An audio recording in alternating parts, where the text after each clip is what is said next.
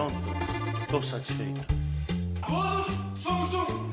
Vamos de palestra! O melhor é ser campeão.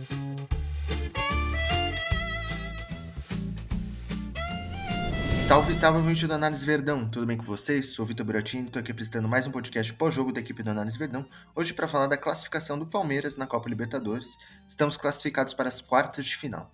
Hoje eu estou acompanhado aqui do Rafa Oliva. Fala, Rafa, beleza? Salve, Buras, prof, todo mundo que acompanha a gente. Um grande jogo do Palmeiras, primeiro tempo impecável, perfeito, criando ch muitas chances de gol, empilhando chances em cima do goleiro Pérez, que talvez tenha sido o melhor da partida, salvou defesa várias vezes, ele e a trave. Segundo tempo muito bem controlado e Palmeiras avança para as quartas de final com um confronto pesadíssimo contra o São Paulo. Vamos secar bastante essa partida.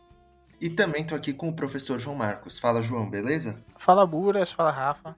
Um abraço para todo mundo que tá ouvindo a gente. Ah, eu tô feliz, cara, de estar tá de volta, né? Que passei duas semanas longe de podcast, aí não tava podendo fazer muita coisa por conta da saúde, mas é, voltei dando sorte.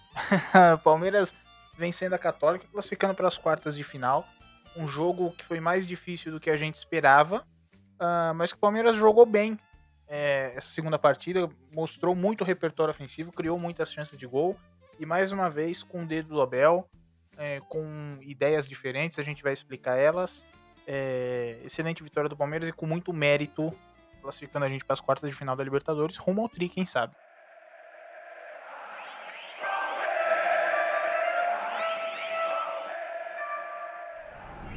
Bom, para começar esse podcast, eu queria que vocês comentassem um pouco as mudanças na escalação em relação à primeira partida, né?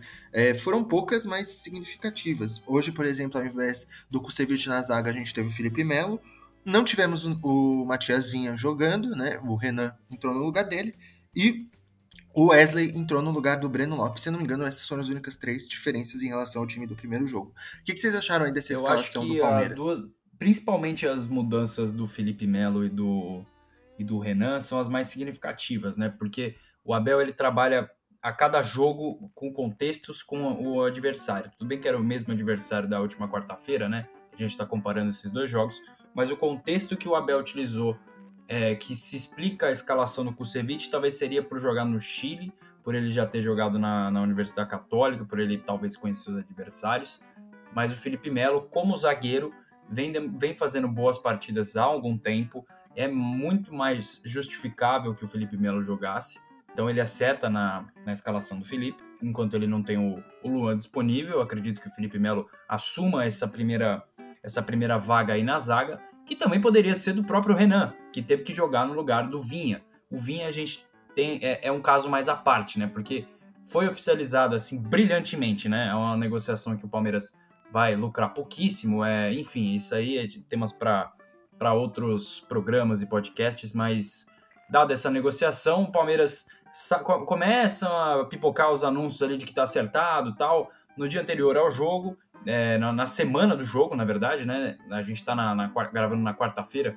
Na segunda começou a sair os indícios mais fortes, na terça estava praticamente oficializado, na quarta-feira os detalhes já começam a pintar aí na imprensa.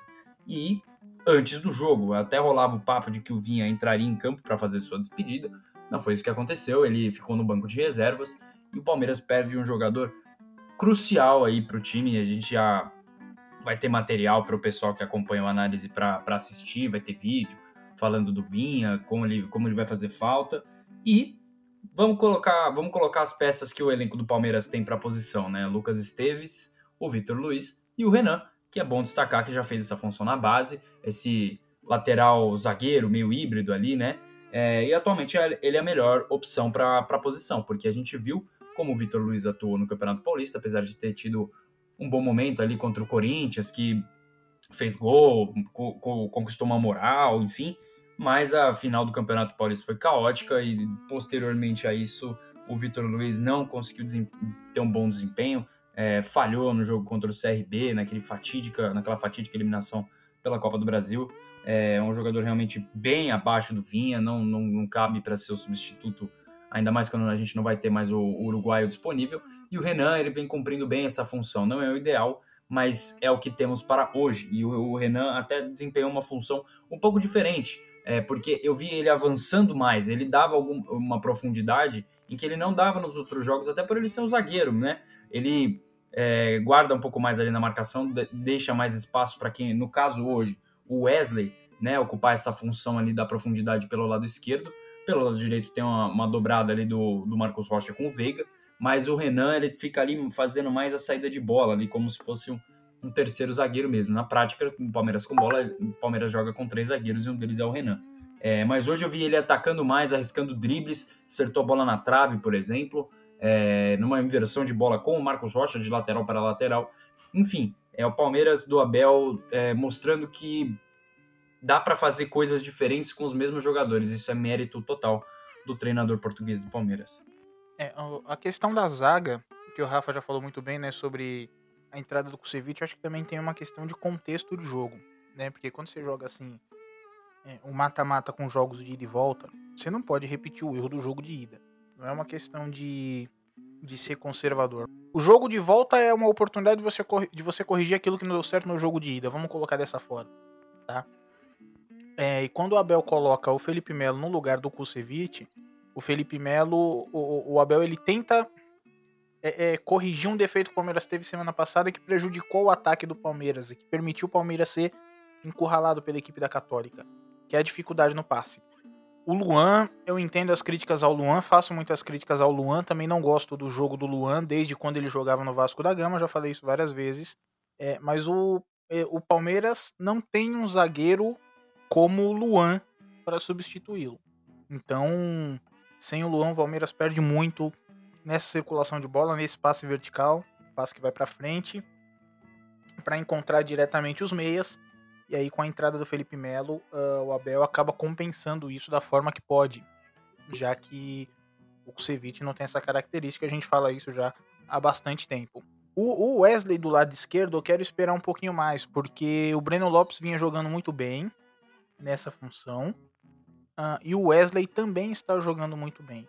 A impressão que eu tenho é que ali o Abel ele tá simplesmente fazendo rodízio, não é? Ele está fazendo gestão física com os jogadores, porque os dois estão bem, os dois estão cumprindo a mesma função, abrindo o campo do lado esquerdo e partindo para dentro sempre que pode, né? Sempre que possível. É, não é partir para dentro de puxar para dentro para finalizar, mas de fazer uma diagonal, de fechar o lance. E estão colocando muita intensidade, estão compensando essa ausência do Vinha. O Vinha já vinha jogando, entre aspas, como terceiro zagueiro. Não é? E aí que a gente chega no Renan. É, que tá fazendo uma função que é muito familiar para ele, já fazia na base, de lateral esquerdo que vira terceiro zagueiro. O Rafa falou sobre essas subidas do Renan, subidas que ele fazia muito bem na base também, né, que me chamaram muito a atenção quando assisti o Renan pela primeira vez. É, e permitindo ao Abel variar durante o jogo. Porque no começo do jogo, a impressão que eu tive é que o Palmeiras não estava construindo com três. Estava fazendo uma saída tradicional, com dois zagueiros e os dois laterais abertos. Marcos Rocha do lado direito e o Renan do lado esquerdo. E aí o Renan estava subindo muito, alargando o campo. Por quê? Porque a Católica só pressionava com um atacante. Quando o Palmeiras entendeu o jogo, viu que a Católica estava jogando muito parecido com o jogo de semana passada, fazendo marcação individual no meio, o Abel retorna para a saída de três com o Renan. Foi a impressão que eu tive, ok? Com o Renan fazendo essa saída de três, mas ainda com liberdade de subir. Né? E o Renan ele tem essa qualidade, ele tem essa velocidade, ele tem um bom passe pelo lado esquerdo também para ajudar a criar essas situações de gol. Né? Ah, então, acho que o Abel conseguiu nessa escalação compensar algumas coisas que faltaram semana passada. O passe principalmente, conseguiu deixar o time equilibrado de novo para enfrentar a Católica. Um time que se defendia muito bem, que, que, tinha capacidade de se defender muito bem, mas que também tinha uma capacidade de atacar melhor, de circular melhor essa bola e de achar mais passes para frente para criar as chances de gol.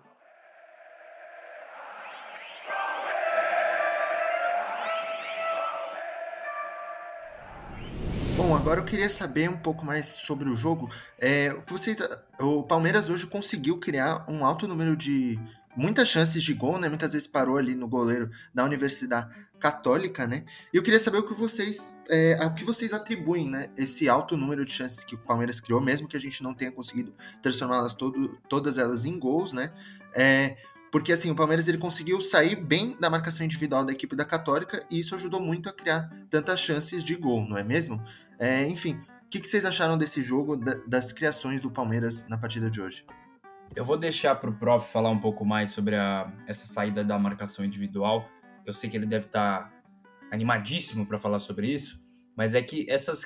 Você tocou num ponto interessante, Buras. Essas criações de chances do Palmeiras elas foram diversas e não só por ter sido em grande número, elas foram diversificadas. Teve, teve chance de todo jeito. Nos primeiros 20 minutos de jogo, o Palmeiras já tinha metido bola na trave, já tinha. É, o goleiro já tinha feito grandes defesas, inclusive com a cara. É, enfim, o 1 a 0 saiu barato no primeiro tempo. Só no primeiro tempo foram 11 finalizações, 5 no gol é, muitas chances claríssimas de gol é, e, e, todas elas criadas de maneiras diferentes. Uma delas, por exemplo, saída de bola rápida ali com um passe quali mais qualificado ali pelo meio, achando ali o Scarpa que dá uma enfiada de bola ótima para o Wesley faz a, fazer a jogada individual. O goleiro faz a defesa, no rebote o Daverson chuta na trave. Depois tem escanteio que o Daverson cabeceia, o goleiro defende a bola, vai na trave de novo roubada de bola no meio-campo com aquele com, com a pressão, uma pressão na bola muito forte, o Danilo e o Zé Rafael fazendo essa pressão muito bem no, ali no setor do meio, que é, é uma das principais características do time do Abel há muito tempo, é, e isso deve, deve continuar com os jogadores tendo muita intensidade. Por exemplo, o Zé Rafael era um jogador que não, não vinha tendo um dos seus melhores desempenhos nos últimos, nas últimas partidas, né? No, na temporada como um todo, Parece que ele recuperou bem fisicamente agora, ele mesmo já deu declarações nesse sentido e está com uma intensidade boa, um índice de desarmes alto, é, e com o Danilo que também faz isso muito bem. E o Danilo, numa dessas roubadas de bola, mete o Wesley na cara do gol, que é a, a chance que eu disse, que o goleiro defendeu com o rosto. Então, é um repertório ofensivo grande e que o Palmeiras é um dos times, a gente já levantou esses números, no, tem no, no, no Twitter, nas páginas do Análise Perdão, é um dos times, se não o mais, que mais cria chances é, reais, que mais finaliza do, do Brasil na temporada. E, e, faltou, faltou um pouco. Se tem alguma coisa para a gente colocar um pezinho atrás, é, é, é, é o, a, a, o time pecar nas finalizações. Foi o que aconteceu também no jogo contra o Atlético Goianiense, já tinha acontecido. É, contra o Grêmio já tinha acontecido. Contra o Santos também. Então, é, isso é um pouco de falta de treino, falta de repetição. O calendário é maluco. Talvez o Palmeiras vai ter aí mais umas duas semanas aí para treinar, porque tem Copa do Brasil rolando e o Palmeiras não tá mais na competição, infelizmente. Mas é isso. É, e o que eu atribuo muito para essa, essas chances saírem, para o jogo do Palmeiras fluir muito bem, é a qualificação no passe que o Prof destacou muito bem. Ele corrigiu, o Abel corrigiu um erro que, de certa forma, encaixotou o Palmeiras, que foi o Kusevich não conseguir fazer essa saída, ali não ter esse passe mais qualificado, o Felipe Melo achava facilmente o Danilo e o Zé Rafael pelo meio, que já acionavam um Scarpa, que já, já tinha uma ligação muito rápida com o ataque, o Wesley estava inspiradíssimo também, driblando, driblando muito, com muitos acertos ali pelo lado esquerdo, fazendo realmente um salseiro por ali, e enfim, um, um, jogo muito completo. E, e, e, o que me chamou a atenção é que o Palmeiras está se afinando, né? O Abel ele, tá, ele, ele acertou, ele, parece que ele definiu não uma escalação inicial do 1 ao 11 dos titulares, né?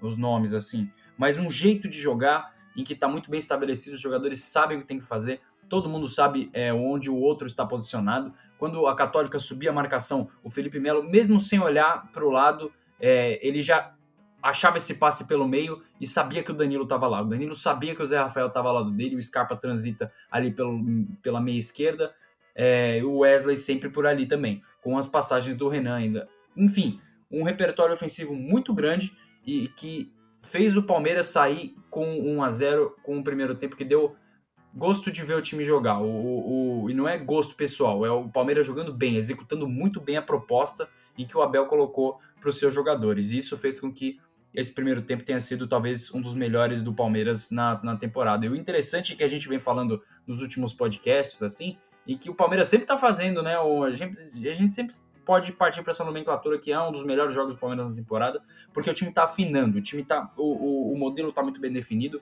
os jogadores estão executando bem, estão recuperados fisicamente, apesar do Luiz Adriano e do Rony e do Luan, por exemplo, estarem fora ainda, mas jogadores como o Zé Rafael recuperando intensidade, fazendo bons jogos. É, alguns números do Zé Rafael que são muito interessantes. Ele acertou 3 de 4, 3 de 4 bolas longas, 91% é, no acerto de passes, é, dois desarmes é, concluídos, enfim, é, todo mundo do time sabia o que tinha que fazer em campo, sabia onde o seu companheiro estava e as chances fluíram naturalmente e das mais diversas maneiras, como eu já falei. Teve chute de rebote, teve triangulação, teve ultrapassagem com cruzamento na área, teve escanteio, né, bola parada, teve contra-ataque, enfim, é um, um, primeiro tempo principalmente nesse sentido, é, nesse sentido da, das chances muito bem muito bem executado. O segundo tempo, é, o Palmeiras resolveu, é, administrou um pouco mais a partida, ganhou mais fôlego com as substituições e apostou um pouco mais nos contra-ataques, que também poderia ter matado. É, matar. O jogo já estava definido, mas poderia ter é, ampliado o placar. O, o, Rafa falou sobre o time estar tá se afinando, né? Eu fiquei pensando aqui uma coisa. É, o, o, o, bom de gravar podcast, porque eu gosto tanto de gravar o podcast, é porque isso aqui é um registro praticamente que diário, cara. A gente tá aqui a cada três dias falando sobre o Palmeiras e fazendo análise dos jogos, né, de como o Palmeiras está jogando e, e, o que funcionou o que não funcionou. Pensa aqui é, é, é, é, praticamente o que os treinadores fazem quando acaba o jogo. Então eles, a comissão técnica senta, assiste o jogo e, e, e detalha eles conversam. O que funcionou, o que não funcionou, o que precisa trabalhar, o que tá caminhando bem, precisa manter, o que os jogadores ainda não entenderam muito bem, enfim. Né? Então é, é, um, é, um, relatório gigantesco que fica aí até o final do ano de como a equipe está jogando. Vamos lembrar do Campeonato Paulista rapidinho? Quando o Abel ele chegou a fazer em alguns jogos uma ideia até meio terraplanista, né? De colocar o Lucas Lima aberto do lado direito, pro Lucas Lima fechar, jogar por dentro. Então, assim, o Lucas Lima abria o campo na hora que a bola tava com os zagueiros, quando a bola chegava nos volantes, o Lucas Lima fechava uh, e algum atacante que estava jogando por dentro abria o campo. Então fazia a troca de, de, de posição, né? De dar, dar largura para dentro, quem tá por dentro fazia a largura. E era um teste, obviamente. Né? E a gente chegou a falar aqui, falou, ó, acho que o Abel não vai levar isso até o final, que isso aí é um teste. O Abel tá, tá, tá levantando possibilidades, que eu até falei, né? Até falei de levantei a possibilidade de estar tá pensando em usar o Dudu pelo lado, pro Dudu jogar por dentro e depois abrir um outro jogador o Abel não tá utilizando isso na Libertadores no Campeonato Brasileiro. Não é? O Abel definiu o seu padrão para Libertadores e para o Campeonato Brasileiro. Chega de teste. E agora tá repetindo, padrão, padrão, padrão, padrão, padrão. Ah, mas muda o jogador. Não interessa que tá mudando o jogador. Os jogadores treinam todos os dias. Eles conhecem o, o, os treinadores da comissão técnica. Existem princípios de jogo para reproduzir. Independente de quem tá jogando. Como nesse exemplo do lado esquerdo do campo. Se é Breno, é, Breno Lopes ou Wesley não é? Uh, o princípio tá ali, é o mesmo, eles jogam da mesma forma. Então por isso que o Palmeiras vai se afinando. Ah, e que tipo de vantagem o Palmeiras leva? Aí vamos entrar na questão da marcação individual. O time da Católica, como a gente falou, marcava individual no meio de campo, jogava em 4-1-4-1 e fazia um encaixe no meio assim. O ponta do lado direito pegava o, o ala, o nosso ala, certo? O do lado esquerdo pegava o outro ala. E os dois meio-campistas que jogavam por dentro na Católica pegava os nossos dois volantes. Então o time do Palmeiras, naquele, naquele desenho de 3, 4, 2, 1, ficava 3, 0, porque o meio-campo estava anulado, 2, 1. Não tinha meio de campo, não é? Uh, e aí isso me lembrou muito o jogo contra o América Mineiro na Copa do Brasil, que a gente teve dificuldade porque o América fazia uma marcação muito forte que parecia ser individual, não era individual. É, e que tirava as opções de passe do, do ataque posicional do Palmeiras. O Abel chegou a falar isso no Sport TV, né? Que aqui no Campeonato Brasileiro tem mais times que jogam é, marcando individual e que por isso ele precisava encontrar alternativas para cumprir esse ataque posicional. Ele encontrou algumas alternativas, vamos lá. O movimento que o Rafa deve conhecer muito bem, que o Rafa joga futsal, que é o gato, né?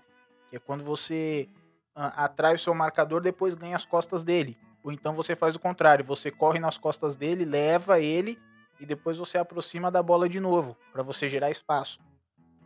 Certo? Palmeiras fazia muito isso para gerar espaço, para confundir os marcadores dentro do campo. Tinha, então tinha muito movimento de gato dos jogadores de frente. Não é? Isso abria espaço, por exemplo, uh, para o passe no Danilo, porque o jogador é, de ataque do Palmeiras. Por exemplo, o Rafael Veiga. O Rafael Veiga saía da posição dele e arrastava o marcador dele. Ele arrastava passando na frente de outro marcador. Então os dois marcadores ficavam em dúvida. Isso liberava espaço no meio pro Zé Rafael jogar, pro Danilo jogar. Danilo fez um partidaço hoje. Um partidaço com esse espaço que ele tinha. Porque ele é tranquilo, ele domina a bola já procurando o passe para frente, joga sempre de cabeça erguida, não é? Então foi criada uma situação para que o Danilo brilhasse. Outro tipo de movimento muito interessante, depois de fazer o gato, os dois meio-campistas do Palmeiras fazendo diagonal, de dentro para fora, não é? Então Rafael Veiga é, faz diagonal de dentro para fora do lado direito, o Gustavo Scarpa de dentro para fora do lado esquerdo. Então o Palmeiras conseguia enfiar muita bola pelo lado do campo no primeiro tempo, o Wesley infernizou a defesa da Universidade Católica junto com o Gustavo Scarpa. Porque na primeira bola o Scarpa faz diagonal, recebe. A segunda o Scarpa faz diagonal, recebe. Na terceira, a defesa da Católica fica postada. Aí o Palmeiras começa a trabalhar mais a bola, porque a defesa da Católica se adapta. Né? Para de sair perseguindo e deixar espaço nas costas. Então o Gustavo Scarpa faz a diagonal, não entra. Tudo bem. Então põe a bola no Wesley que ele vai pro mano, vai pro um contra um, vai pro drible não é? Então o Abel, dentro da proposta dele, de ataque posicional, ele arranjou uma pequena alternativa de fazer movimento dentro do setor, mantendo aqueles princípios posicionais que a gente sempre fala de atrair, arrastar e fixar, é, para gerar espaço na defesa da Católica. Isso é o tipo de coisa que você só consegue com tempo de trabalho, quando o trabalho está maduro. Não que o trabalho do Abel esteja 100% maduro, ele está amadurecendo e está amadurecendo muito bem por conta disso que o Rafa falou. Tem padrão. O Abel definiu os seus padrões. O Palmeiras está num bom caminho para os dois, para as duas competições que restam até o final do ano. Só para complementar, antes da gente passar para o próximo, é, próximo tópico, no primeiro tempo, que eu destaquei bastante, com é, o, a, o, recondicionamento físico, com mais tempo de treino, com o Abel, nisso que a gente está falando, afinando o time, os jogadores, eles naturalmente vão acertar mais, o nível técnico vai subir. E a prova disso estão nos números, principalmente do primeiro tempo, em que a gente não via acontecendo. É, de algum tempo o Palmeiras vem jogando bem, mas naquela faixa ali do Campeonato Brasileiro em que o Palmeiras vencia, mas não, não ainda não tinha a pinta como está hoje, ali no, no jogo contra é, Juventude, enfim, nessa faixa. O Palmeiras acertou 81% dos passes, a gente já pegou o jogo com o Palmeiras acertando 65%. Isso mostra muito como o Palmeiras conseguiu se desvencilhar da marcação alta e conseguir trabalhar bem a bola, fazer triangulações e criar chances de gol. É, as bolas longas, 73% de aproveitamento é um índice alto também, de, se tratando de um lançamento que o, o zagueiro provavelmente pode ter mais, o zagueiro ou o marcador pode ter mais vantagem na hora de receber a bola, eram bolas longas precisas e sempre achando muito bem o companheiro em versões de lado é, interessantes. E 7 de 10 cruzamentos. Ou seja, é, é, é, é os, os acertos é, se devem muito ao momento técnico dos jogadores que, tão, que estão melhores, estão melhores fisicamente e estão é, mais bem treinados no sentido de afinados com o padrão em que o Abel está implementando no time há algum tempo e é nisso que a gente está falando aqui com o tempo de trabalho, com o recondicionamento físico, que é importante que o calendário é insano, o nível técnico dos jogadores sobe. Não é à toa que o Zé Rafael é, recuperou seu bom futebol. Não é à toa que o Danilo tá jogando uma enormidade, ele sempre jogou muito bem, mas ele tá fora, tá, tá assim, deitando e enrolando todos os jogos. Não é à toa que isso aqui a gente vai falar mais pra frente, que o Daverson está jogando bem sim. Não é à toa que o Wesley voltou a jogar bem também. Enfim, todos os. praticamente todo mundo do time. Desculpa, Buras, eu posso acrescentar só mais uma coisa nisso que o Rafa falou, assim? Pegar esse gancho. É, coisa bem rápida, tá? Porque o Rafa já passou os números, né? De acerto de passe, de cruzamento de bola longa. Isso é um primor técnico, tá? E a gente precisa ressaltar esse tipo de coisa. Porque 81% dos passes é você acertar 8 a cada 10. É, assim, parece bobagem, mas vamos colocar o número bem. bem é, vamos mastigar o número pra gente entender o que isso representa dentro de um jogo, certo? a cada 10 passes você está acertando 8. Isso é bastante coisa. E, prof, só rapidinho, é, esse número ressaltado ao, ao, a um outro número que o Palmeiras teve mais a bola, 58% da posse de bola.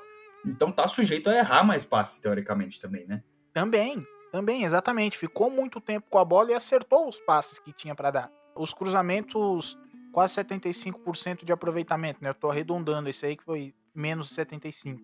É, é 3 a cada 4 As bolas longas, né? Desculpa, os cruzamentos 70%. A cada 10 cruzamentos que você dá, você acerta 7. Na verdade, foi esse o número do primeiro tempo, né? Que você falou. Foi exatamente esse. Não é 7 de 10. Não é? Então, isso é um, um primor técnico. Tá? Essa exibição do Palmeiras no primeiro tempo. Isso precisa ser ressaltado também, porque a gente fala muito da questão tática e coletiva, mas o acerto dos jogadores também conta bastante, né? Se os jogadores não acertarem, não tem coletivo que resista. E a gente já viu em alguns jogos dessa temporada, como o Rafa falou agora há pouco, a questão da, da eficácia do time de finalizar muito, mas marcar pouquíssimos gols, às vezes passar sufoco por conta disso.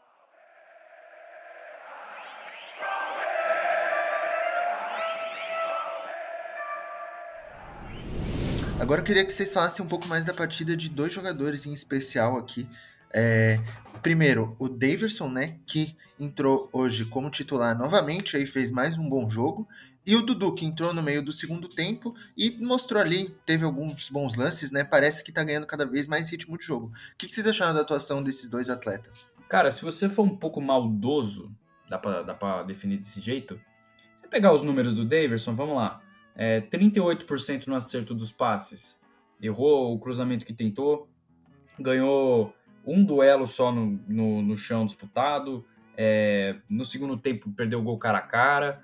Se for pensar, pegar os números frios, é, porque a gente tem que analisar os, os números com contexto. O, o, o, os números de acerto de passe, por exemplo, é, refletiram muito bem como foi o jogo do Palmeiras no primeiro tempo. Agora, se você for pegar esses números do Daverson e olhar, pô, o Daverson não jogou nada. Mas assim, o, o papel que o Daverson está desempenhando em campo é muito importante. A gente até comentou fora do ar que ele está acrescentando uma característica nova ao time do Abel, em que ele não tinha no elenco antes, que é um jogador, aquele centroavante mais grandalhão, que pode desagradar muita gente tecnicamente falando, eu acho que desagrada a todos nós aqui no, nesse, presentes nesse podcast também, mas a gente tem que reconhecer e que o trabalho do Abel em relação ao Deverson é muito bom e ele faz um, um, um ele tem uma característica que o prof sempre destacava há muito tempo, que ele empurra a defesa para trás, ele prende os dois zagueiros, é aquele centroavante que prende os dois zagueiros e faz os meias, faz o, o, os outros atacantes, os volantes chegarem, é, poderem se movimentar, porque os zagueiros eles não, não vão estar tá ali na, na proteção da área o tempo todo. Eles vão estar tá inculcados ali com o Davidson o tempo todo. É, e, e tem outros aspectos também. O Davidson acrescenta uma bola aérea importante que o Luiz Adriano é, tava, não estava desempenhando muito bem. Inclusive, o Luiz Adriano passou por vários momentos de seca. O Davidson pressiona pressiona bem ali a defesa, incomoda, ele fecha bem o espaço na hora que o Palmeiras está marcando em bloco ali no, no, no, lado do campo. Então é um jogador que vem sendo importante, que está mais afinado tecnicamente, está mais centrado, muito diferente da última passagem dele com o Filipão de técnico. É, então é, é, um jogador que vem sendo importante e vem acrescentando características novas ao time do Abel, e, e que isso é mérito, lógico, do jogador que voltou mais centrado, voltou, é, parece que mais calmo, e, mas é muito mais mérito também do Abel, que o Abel soube pegar as melhores características do Davidson. Se ele tem é, de 10, 8 características ruins, falando de bola no pé, ele pode ter duas boas ali, que, por exemplo, uma bola aérea e isso de prender os zagueiros. Vamos colocar bem por cima assim. O Abel está tirando exatamente isso dele. Exatamente isso. E, e tá, tá sendo importante. Não é à toa que o Davidson vem dando assistência quase todo jogo pelo Campeonato Brasileiro e que vem sendo importante, sim, nesse, nesse time do Palmeiras. É claro que o, o desejo do palmeirense é ter um centroavante é, que, que bata de frente com um Gabigol do Flamengo, ou que bata de frente com o Hulk no Atlético Mineiro, ou que talvez, né, com, tá, tá rolando a especulação do Benedetto no São Paulo, enfim. Mas é o que temos, é o que a diretoria proporcionou para o Abel e ele está tirando o melhor que o jogador pode, pode oferecer. Não o, o às vezes a gente tem que se desapegar um pouco do, dos gostos pessoais e analisar o que a gente está vendo em campo. É, isso, é, isso vale para qualquer área da, da vida, enfim. E o Dudu, acho que ele está ganhando ritmo de jogo. Ele tem, e, não tem jeito, ele vai ganhar ritmo de jogo jogando. Então ele ainda está um pouco fora de forma, da, não está na melhor forma física, ele não está no melhor ritmo de jogo. Mas hoje eu já vi uma melhora significativa no Dudu ele não tá com a mesma velocidade ainda, não tá com a mesma explosão ou com o mesmo primor técnico, mas a gente já viu alguns indícios, aquele domínio, aquela matada no lançamento do Breno Lopes com uma ajeitada de calcanhar para o Daverson, é o Dudu que a gente conhece, é o Dudu que a gente imagina que vai ver no Palmeiras. E não tem jeito, é aos poucos, é o jogador entrando, ganhando ritmo, ganhando. É, se acostumando ao novo jeito de jogar do Palmeiras também, porque o Dudu pegou treinadores dos mais diversos na época que ele passou pelo Palmeiras. E em quase todos ele era meio que o dono do time e, e que o coletivo às vezes não prevalecia sobre o individual. É, não todos, obviamente. Há, há, treinadores e treinadores. Aí a gente teria que traçar um, um, uma análise aqui muito grande dos últimos 4, 5 anos do Palmeiras. Mas o Abel ele privilegia o coletivo, o Dudu vai ter que voltar para marcar, o Dudu vai ter que fechar linhas, o Dudu vai ter que fazer funções que talvez ele não fizesse tanto na primeira passagem. E ele vai. É, ele, enfim, ele vai ter que se acostumar ainda. O Abel tá botando um voto de confiança nele, porque não tem como também, né? Tanto que eu não esperava que o Dudu fosse entrar tanto nas partidas nesse comecinho dele. Dudu disponível, banco e já entrou em campo contra o Santos. E foi entrando aos poucos, começou a titular contra o Atlético Goianiense. É, talvez comece no final de semana contra o Fluminense, que o Palmeiras jogou é, já durante a semana, né? Vamos ver como é que o Abel vai escalar o time mas não tem jeito, é pegando o ritmo que a gente vai, com certeza, o Dudu já deu indício, já deu lampejo de que ele será sim o Dudu que a gente conhece no, no Palmeiras. Eu vou, eu vou inverter essa ordem, vou falar primeiro do sobre o Dudu, é, porque sobre o Dudu é uma coisa muito rápida, assim, eu vou na mesma linha do Rafa, de que eu também não contava é, que o Abel fosse utilizar tanto o Dudu. Na verdade, eu não contava nem que o Dudu fosse retornar para o Palmeiras. Então, é, é cada vez que eu vejo o Dudu em campo, é, eu, eu, fico muito mais é, feliz do que realmente deposito expectativa nele. Né? Eu acho que é um comportamento que toda a torcida precisa ter com o Dudu, por uma série de questões, por conta do país que ele está vindo, né? que é o país da próxima Copa do Mundo, é o Catar. É a Copa do Mundo que vai ser realizada em dezembro, porque em julho é muito quente. Né? Então, é para a gente ver o nível é, de como as coisas são feitas no país, né? Se eu não me engano, é no Catar que os caras treinam à noite pra. Porque durante o dia o calor é insuportável e não dá para treinar.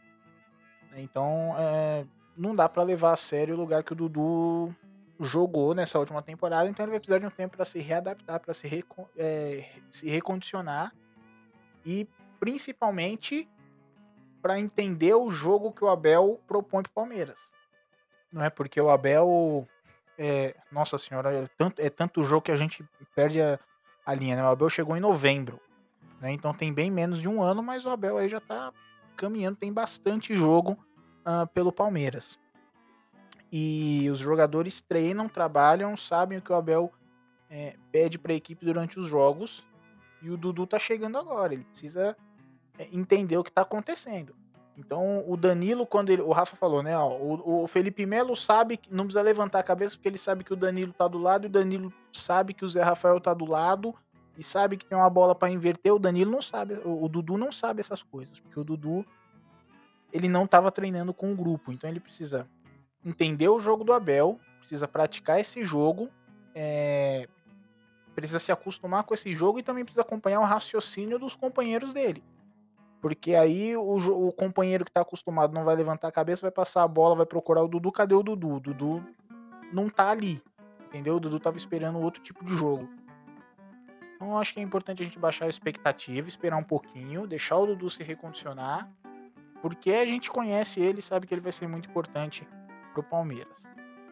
Uh, sobre o Daverson, esse eu queria falar um pouquinho mais o Daverson, o, o, o, Rafa ele foi muito bem, era esse o argumento que eu ia usar de trazer os números do Daverson para falar do jogo tático dele. O Daverson ele erra muito, muito tecnicamente, uh, mas a gente precisa expandir um pouquinho a nossa visão de futebol para poder, se a gente quiser ter um treinador do nível do Abel. Tá? É, é, é, aquilo que quando eu fico é, raivoso aqui, revoltado, eu acabo falando sempre, né? Que a gente ainda pensa futebol como se estivesse no tempo do Pelé. Ah, o jogo não é só técnico. Ele também é físico, ele também é tático e ele também é emocional. Certo? Não tem para onde fugir. A gente tá em 2021. Ah, mas na minha época era melhor porque o cara sabia bater na bola. Então volta para 1960. Não é? Hoje não cabe mais esse tipo de coisa. Uh, o Daverson erra muito passe, erra muito fundamento básico, cabeceio, domínio, erra finalização, mas o Daverson ele acrescenta uma característica que permite ao Palmeiras que os outros nove jogadores de linha joguem e joguem bem. Que é essa profundidade. É o fato de empurrar a defesa adversária para trás. É o fato de prender os zagueiros do adversário. A gente não falou agora de marcação individual, certo? Quando você tem um atacante como o Luiz Adriano que tende sempre a se aproximar da bola, é, é prato cheio para quem marca individual. Porque ele está fazendo o movimento que a defesa quer, de aproximar da bola para a defesa acompanhar. Quando você tem um cara igual o Davidson, o Davidson está cravando o zagueiro no chão, o zagueiro não consegue sair para dar bote. Então você tem um limite de jogo muito bem definido ali, certo? A defesa do adversário é o, é o máximo é, é, é o máximo do jogo dali para cá. Você tenta esticar esse seu adversário, gerar espaço no meio de campo, certo? Você atrai o adversário para criar uh, um espaço para gerar um buraco para os seus meio-campistas jogar. O Davidson faz isso. Então, por que, que o Davidson não sai do time? Porque ele tem uma característica que nenhum outro atacante do Palmeiras tem, certo? O Luiz Adriano não tem, uh, o William não tem. Uh, era uma característica que o Palmeiras precisava há bastante tempo certo? E que o Abel tinha pedido para a direção, tá? Então, de novo, não adianta a gente ficar é, reclamando que o jogador erra tecnicamente sem levar em consideração os outros aspectos. Eu não vou dizer que isso é um mérito do Abel, porque isso é a característica do jogador. O Abel está simplesmente colocando o jogador para fazer aquilo que sabe fazer, certo? É, então, enfim, a gente trouxe o Daverson como pauta de novo porque a gente precisa observar esses aspectos.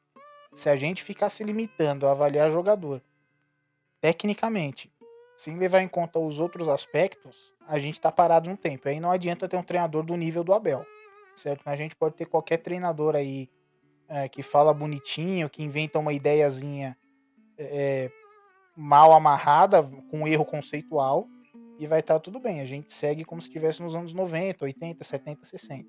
Não é o caso. A gente tem um treinador que está muito bem alinhado, inclusive, com as tendências táticas que a Eurocopa apresentou. Então tem que ter um olhar um pouquinho mais amplo para a utilização do Davidson no time.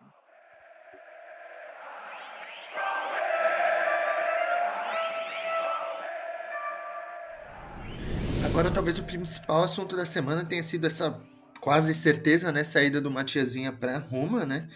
E, enfim, Vinha que foi uma peça fundamental para os nossos títulos na última temporada da Libertadores, é, da Copa do Brasil. Eu queria saber o que vocês acham dessa saída dele, né? Óbvio que vocês estão tristes, mas eu queria saber Quais vocês acham que devem ser os próximos passos da equipe do Palmeiras? Se vocês acham que os jogadores que a gente tem no elenco para a posição conseguem substituir ele? Enfim, qual é a opinião de vocês em geral sobre essa saída? É, como eu destaquei no meu comentário inicial sobre a escalação do Palmeiras, é, não é o ideal que o Renan seja o lateral, né, para substituir o Vinha, mas é o que temos, é o que temos para hoje. E respondendo sua pergunta, Buras, não, não, o Palmeiras não está bem servido na posição com a saída do Vinha. Não estava bem servido nem com o Vinha, então fica complicado ainda mais se o jogador sai. Jogador de seleção uruguaia, que o Palmeiras vai pegar em torno aí de 7,5 milhões de euros. É, comprou por um pouco menos, então um negócio assim espetacular é, da diretoria. E no momento crucial da temporada e um, momentos antes de um jogo crucial da temporada também. Então, um planejamento assim é, de bater palma da, da, da diretoria do Palmeiras que também é, a gente comentou um pouco, por exemplo, no, no podcast pós-jogo contra o Grêmio, sobre as declarações do Felipe Melo e sobre a resposta do, do, do Gagliotti é, para a imprensa. E o Palmeiras tinha acabado de fazer um grande jogo e como isso é, pode acabar afetando, transferir transferir atenções, enfim. É, você anunciar ou, ou, começar a pipocar coisas na véspera do jogo é, não é das melhores estratégias para o treinador, que a gente já sabe que cobrou reforços e não recebeu, e que o Palmeiras precisa de algumas posições sim, é, há algum tempo inclusive. É, pode. É, o elenco pode. Isso pode refletir no, no, no, time que vai entrar em campo e refletiu, né? Tanto que o Vinha naturalmente seria o titular e não jogou. É, e se o Renan, de repente, não tem um bom desempenho na lateral esquerda, o que estaríamos falando? É, e se o escolhido fosse o Vitor Luiz, porque ele é uma, uma escolha mais lógica por ser da posição. E a gente sabe como o Vitor Luiz. É, a gente conhece o Vitor Luiz, né? O lateral Vitor Luiz. Então. O, o, o, esse anúncio da saída do Vinha pré-jogo é o que me pega um pouco mais no momento. E é lógico que vai fazer uma falta tremenda para a temporada e o Palmeiras precisa agir no mercado. Vamos, o Palmeiras está surge, surgem um monte de nomes, né? Surge Jorge, surge Rogério que joga no Sassuolo, é um lateral lateral uruguaio do Penharol, é, enfim, muitos nomes e que o Palmeiras, o que o fato que a gente tem é que o Palmeiras precisa repor a posição porque só com o Vitor Luiz ali para a reserva do Vinha nesse momento que o Palmeiras que teve a Copa América, o time já sofreu pelo setor, sem o Uruguai então vai ficar ainda mais complicado. Bom, sobre o Vinha, meu comentário vai ser bem breve, tá? É, não sou contador, não sou diretor do Palmeiras, não sou presidente do Palmeiras, não sou advogado, é, não sei mexer com dinheiro, não tenho investimento em lugar nenhum. É, e tudo que eu recebo de salário eu gasto no instante seguinte. Então, assim, dinheiro não é a minha praia, jogador não é fatia de pizza. Então, não sei avaliar esse negócio com relação à porcentagem, com relação a valor. Isso é uma coisa que cabe à direção do Palmeiras é, fazer. Quando eu digo que cabe à direção, não estou dizendo que os torcedores não podem avaliar. Estou dizendo que eu não tenho capacidade de avaliar, porque para mim tanto faz. Isso não muda é, nada na minha vida. Uh, eu posso avaliar a questão técnica, né? Porque é a questão técnica que eu tenho competência para avaliar, é, por ser treinador, por é, enfim, acompanhar o Palmeiras há bastante tempo é, e saber da capacidade do Vinha. É, é um péssimo negócio na parte técnica. Mas é péssimo negócio. Não era para vender o Vinha. Ah, mas precisa reforçar o caixa. Bom, de novo, não sou contador do Palmeiras, eu não sei é, falar se precisa ou não. Eu tô falando a questão técnica. Uh, o Vinha, ele é um jogador com, com características fenomenais para o futebol atual né? Que é um jogador forte, é um jogador intenso, é um jogador de, de excelente impulsão, tem muito bom jogo aéreo, tá? É, e claro, tem as características técnicas, é, sabe chegar muito bem, sabe cruzar, tem uma boa média de acerto de passe. Tem muita gente reclamando, né, dos acertos de, do, da porcentagem de cruzamento do Vinha, quando a gente publicou isso no Twitter é, o Vinha tá na média mundial, na média boa mundial, né? As pessoas idealizaram um lateral que chega no fundo, cruza 5 e acerta 5. Isso não existe. Né? Que coloca passe na cabeça dos caras. O jogo hoje é mais físico. Muitas vezes o cruzamento é, uma, é literalmente uma bola forte para dentro da área para ver se desvinha alguém. Não é? é? Então o Vinha tá numa boa média de cruzamentos a nível mundial. É, e que dá versatilidade pro Abel. Isso o Vinha oferece né, de jogar como terceiro zagueiro, de jogar como ala aberto uh, pelo lado esquerdo, é um cara que dá largura e profundidade ao mesmo tempo. Então é isso, péssimo negócio esportivamente, precisa de um substituto, não dá para jogar sem lateral. Eu não estou falando nem sobre a qualidade de Vitor Luiz e sobre Lucas Esteves, tá? É porque Vanderlan não é lateral, Vanderlan é zagueiro. É, o Renan, quando joga de lateral, é, como foi no jogo de hoje, ele não joga de lateral, ele só joga de lateral marcando e marcando, a gente já falou aqui, quem escutou o podcast contra o Internacional sabe que né, tinha muito espaço nas costas dele, precisa de cobertura, não é? Uh, e com bola, aí sim ele cumpre muito bem a função de subir, de dar o passe, mas vai jogar como terceiro zagueiro. Então vai estar tá faltando esse jogador e a direção do Palmeiras precisa correr atrás do substituto. Não tem como compensar isso sem reforço.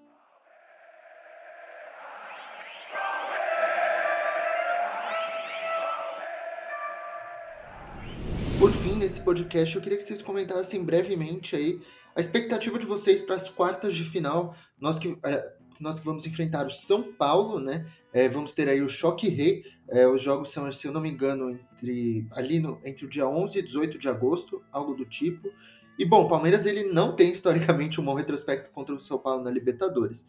É, então eu queria saber quais as expectativas de vocês aí para esse duelo. Bom, como você pediu um comentário breve, Buras, vamos ser breves e vamos de retrospecto histórico. Vai ser a quarta vez que o Palmeiras vai pegar o São Paulo pela Libertadores, é, nas outras vezes foram pela, pelas oitavas de final, e todas elas o São Paulo passou. E além disso, também teve dois jogos pela, fase, pela primeira fase da Libertadores, isso em 1970, 1974, com duas vitórias do São Paulo também. Então, como você disse, Buras, o retrospecto é péssimo, é horrível. é para se desesperar. Mas vamos lá, vamos colocar em campo isso, mas bem brevemente, porque ainda tem muita água para rolar é, até, até essas quartas de final. Mas essa água para rolar, o, o, o, Palmeiras está em primeiro no Campeonato Brasileiro e deve se manter firme até lá. O Abel tá louco para ganhar o Campeonato Brasileiro e tem mais tempo para trabalhar, porque o São Paulo ainda disputa a Copa do Brasil. Então vai ter que se dividir as atenções. O São Paulo não está muito bem no Campeonato Brasileiro, está na parte de baixo da tabela, mas está ensaiando uma recuperação. Alguns jogadores estão se recuperando fisicamente. Quem acompanhou o jogo entre São Paulo e, e Racing pelas oitavas de final viu a diferença abissal que faz o Miranda, porque ele voltou justamente nesse jogo contra o Racing. Viu a diferença que faz o Rigoni estar em, forma, em boa forma física, que retornou bem é, nesse jogo contra o Racing também. Benítez faz toda a diferença. Então, o São Paulo ensaia uma recuperação, ganhou muito bem em cima do Racing lá em Avejaneda. É, então, tem todos esses aspectos. Eu imagino que até as quartas de final, que é, se eu não me engano, no dia 10 de agosto, me corrijam se eu estiver errado, é, o São Paulo com certeza já vai ter é, melhorado no Campeonato Brasileiro com o retorno de alguns jogadores importantes, inclusive talvez o Luciano retorne é, e ganha força pela, pelo bom jogo que fez contra o Racing. Vai ser um jogo pesadíssimo essas quartas de final que o Abel que vai reeditar a final do Campeonato Paulista, em que a gente sabe que o Abel não foi muito bem, o Palmeiras foi péssimo na final do Campeonato Paulista. Resta esperar para ver se o Abel tirou lições daquele, daqueles jogos da final contra o Crespo, além do jogo também na, na fase classificatória do Campeonato Paulista. Vai ser um senhor, uma senhora quartas de final da Libertadores. eu, vou, eu vou pegar a pergunta do Buras, né? Qual a expectativa pro jogo? Minha expectativa é zero. É, é, é, por conta do retrospecto, retrospecto é muito ruim contra o São Paulo e retrospecto, apesar de não ser uma coisa técnica, é, é uma coisa que eu acredito muito, é uma coisa que eu acho que faz muita diferença, principalmente na Libertadores, né? Que todos os times brasileiros gostam, gostam de disputar, se apegam muito a questões históricas para poder se motivar, enfim, não é? o retrospecto é muito ruim, o Abel já chutou a porta, já falou que, que tem que quebrar tabu e que, né, e tá certo Abel, mas é uma coisa que me faz ficar com o pé atrás, tá? Uh, além disso, tem muito tempo ainda para esse jogo, mas muito tempo e muita coisa pode acontecer até lá, tanto aqui no Palmeiras como lá no São Paulo, né? Uh, então, eu não sei, eu não, eu não consigo analisar essa partida é, com essa distância tão grande. E assim, uma coisa que me, que me deixa muito pessimista para esse jogo. Pessimista não, pessimista é uma palavra errada. Uma coisa que me deixa desconfiado desse jogo de quartas de final uh, é justamente essa final de campeonato paulista. Porque, como eu acabei de falar, assim, quando você joga partida de ida e volta, é, a segunda partida é sempre uma oportunidade para você melhorar o seu time, para você acrescentar aquilo que não deu certo na primeira partida. O Abel enfrentou o São Paulo três vezes no Campeonato Paulista e errou nos três jogos. Não é? É, é, dos poucos erros que eu coloco na conta do Abel é, em toda essa passagem. Talvez os únicos erros. Né? Os três jogos contra o São Paulo que ele deixou times pesados é, que caíram na marcação individual do São Paulo. É, que não, não, não, não souberam reagir ao jogo do São Paulo. É, enfim, então não sei se o Abel aprendeu a lição. É, acho, acho, que, que é uma coisa da gente. É a gente tentando buscar otimismo onde talvez não tenha. Né? Vamos ver se o Abel aprendeu a lição. Não sei, já era pra ele ter aprendido no primeiro jogo. É, o que, que eu tô querendo falar com tudo isso? Não é que o Palmeiras vai perder essas quartas de final, mas vai ser um jogo muito difícil e que eu, eu quero esperar. Eu quero acompanhar semana a semana como vai ser as duas equipes para poder fazer um prognóstico melhor. Porque hoje eu não tenho condição se for fazer um prognóstico hoje, é um prognóstico ruim para o Palmeiras, mesmo a gente jogando mais bola, tá? Mesmo a gente uh, melhorando é, na, na, execução dos princípios de jogo, dos conceitos, mesmo a gente tendo redondinho, o Abel tendo controle do elenco, uh, enfim, é, é, vamos esperar um pouquinho, tem muita água para rolar ainda. Ainda sobre isso, prof, você, destacou muito bem. É um jogo que vai ser daqui a duas, três semanas, enfim, tem muito tempo. A gente só consegue analisar o atual momento das duas equipes, né? São Paulo Palmeiras, e o retrospecto histórico por uma questão, né? Enfim. É, e dentro disso, o, a primeira pergunta que o Abel respondeu na coletiva de imprensa foi sobre esse tabu contra o São Paulo. E a resposta dele, na minha opinião, foi categórica.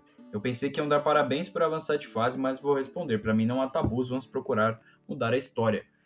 Enfim, ao invés de abordar a partida que o Palmeiras fez, que foi muito interessante diversos aspectos técnicos, táticos, coletivos, é, é, o tabu contra o São Paulo, de um jogo que ainda está por vir para muito tempo para frente, mas muito mesmo, e que muita coisa vai mudar até lá.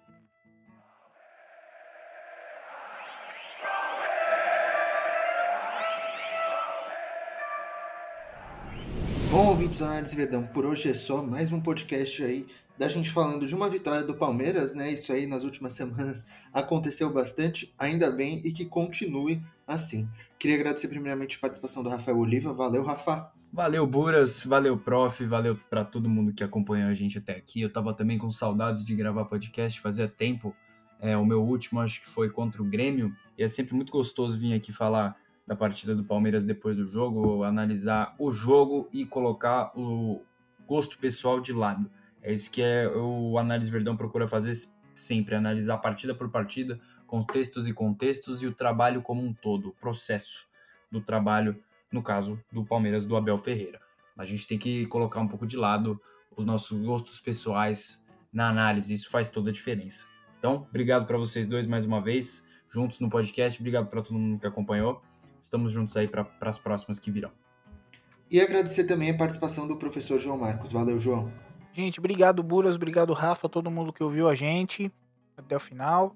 É, e um recado por, por último, é o último recado para todo mundo que está ouvindo a gente. Desfrutem desse jogo contra a Católica, é, porque se o placar foi magro, talvez esse jogo não entre para a história pelo placar e pela classificação.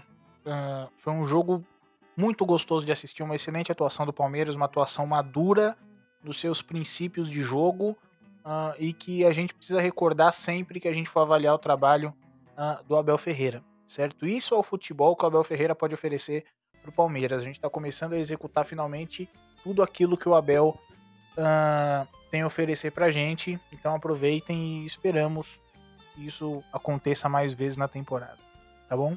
Muito obrigado e fui. É isso aí, ouvinte do Análise Verdão. Não esquece de seguir a gente no Twitter, arroba Análise Verdão, no Instagram, arroba Análise Verdão. Se inscreve no nosso canal do YouTube, canal do Análise Verdão, e segue a gente na Twitch, twitch.tv Análise Verdão, tá bom? Eu sou o Vitor Buratinha, apresentei aqui mais esse podcast. Muito obrigado a todos, até a próxima. Tchau, tchau.